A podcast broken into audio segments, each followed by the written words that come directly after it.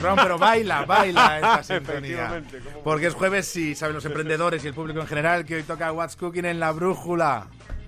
Buenas noches, querido. Buenas noches, David Robles. ¿Cómo estamos? Pues mira, aquí bailando. ¿Qué nos traes hoy? Es que con esta música, ¿quién se resiste con esta música? que, es que esto ha, cambiado ahí un poco todo el, todo el panorama del programa hoy. Em, hoy te traigo muchas cositas, pero por resumir, vamos a hablar de medicina, vamos a hablar de inundaciones y de huertos. ¿Inundaciones en los huertos? Cada uno por su lado. Cada uno por su lado. Ah, vale. Antes que nada, que siempre se me olvida, recuerdo la forma de ponerse en contacto con la sección, arroba What's Cooking OCR en el Twitter, emprendedores, arroba Onda Cero en el correo. Que lo que se me olvida siempre decirlo. What's con H. Gracias por la puntualización. No como WhatsApp, ¿eh? bueno, arrancamos.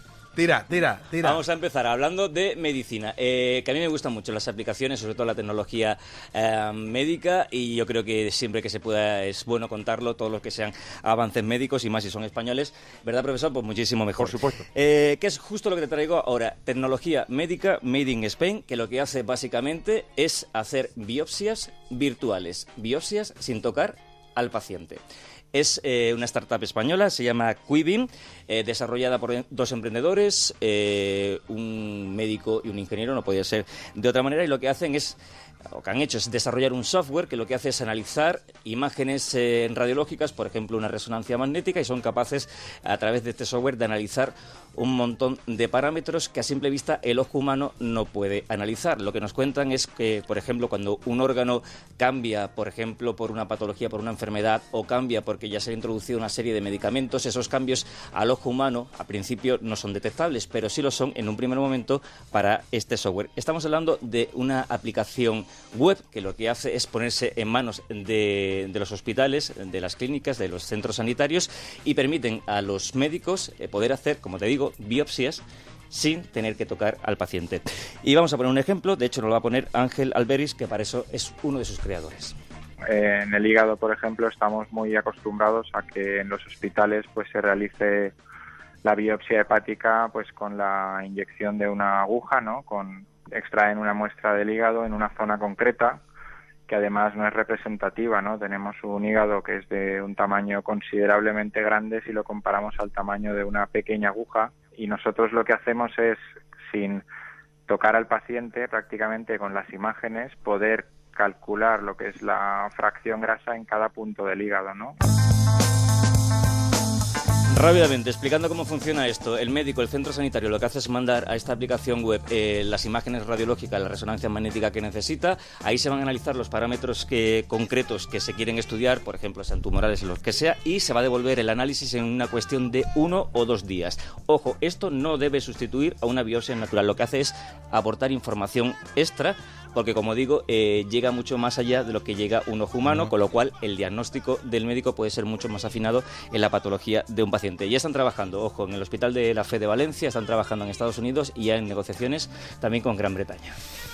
Pues una innovación muy reseñable. ¿Alguna cosa más? Sí, mm. claro. ¿Con qué seguimos? ¿Con qué seguimos? Vamos a seguir con, mira, con uno de los eh, problemas que yo creo que tiene este país y que no, no lo quitamos de encima, que son las inundaciones.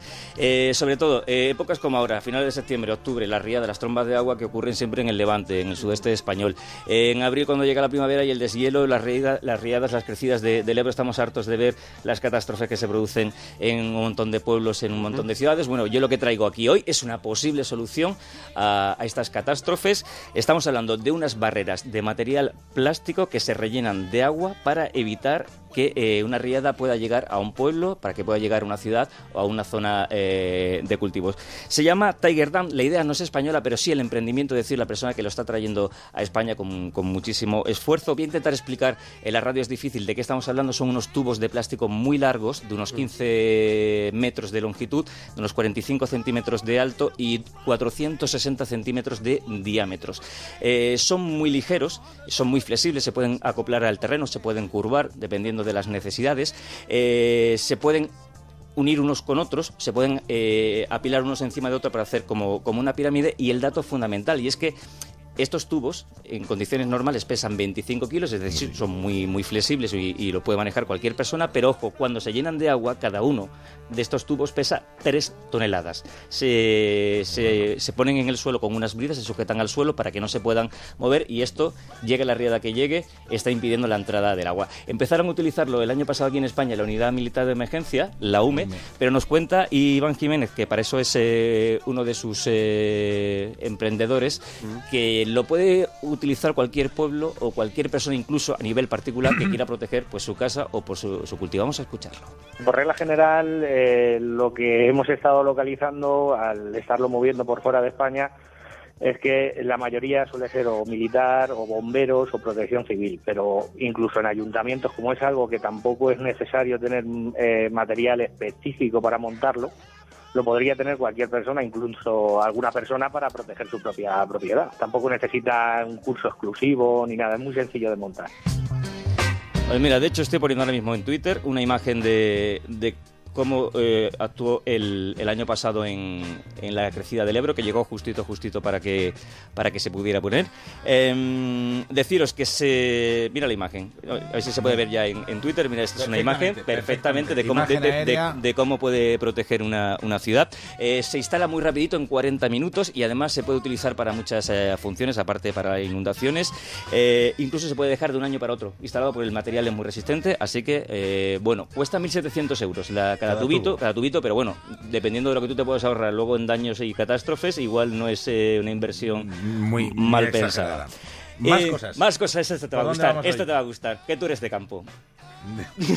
más que a ver, a ver, a ver, a ver explícalo más, que, más, que, de ciudad más que más que urbanita ¿A ti te gusta el campo? Me gusta, me gusta, me gusta. Y yo te, yo te, ¿Tú tienes campo? ¿Tú tienes eh, algún huertecillo o algo así de familia tuyo? Pues yo concretamente estoy esperando a que sea una realidad la concentración parcelaria de Rabanera del Pinar, que depende de la Junta de Castilla y León, para saber si la familia tenemos tierras o no en Rabanera del Pinar, pero estamos todavía a la espera de una decisión administrativa. Así que aprovecho y meto la cuña, a ver si dan un poco de, de vidilla al asunto. Muy bien, muy bien. A lo que voy, tú imagínate que puedas cultivar tu parcelita de Rabaneda desde el móvil. Mira, a mí me encantaría, pero el problema es que allí no hay cobertura en muchas zonas, con lo cual... Pero la habrá, la habrá, Vaya por Dios, vaya por Dios. En cuanto a red en la concentración hay también cobertura. A ver, ponte que lo viera. ¿A qué te gusta? Me, está gustando. Manejar un huerto desde, desde el móvil. Pues justo lo que te traigo. Es una startup también española, se llama La Era 2.2, la era con, Con, H. Lo que estamos hablando, a, grosso modo, es de, de bueno, pues de, una granja ecológica que lo que se hace es conectarse contigo.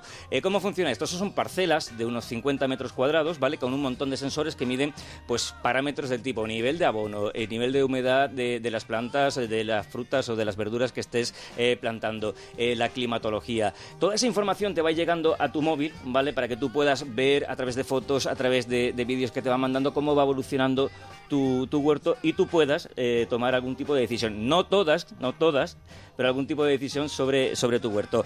Eh, Jorge Contreras, que para eso es uno de los creadores, nos va a explicar un poquito más. Un símil que nos gusta mucho utilizar es como, como un tamagotchi, es decir, el, el cliente lo que va a tener es de su parcela porque en principio lo que queremos lanzar es un alquiler de parcelas y él lo que va a tener en su móvil es una app por medio de la cual va a conocer el estado y va a poder interactuar con nosotros para, pues, por bien ver qué especies quiere plantar o qué necesidades tiene él y cómo le podemos orientar para que las pueda cubrir de la mejor manera posible.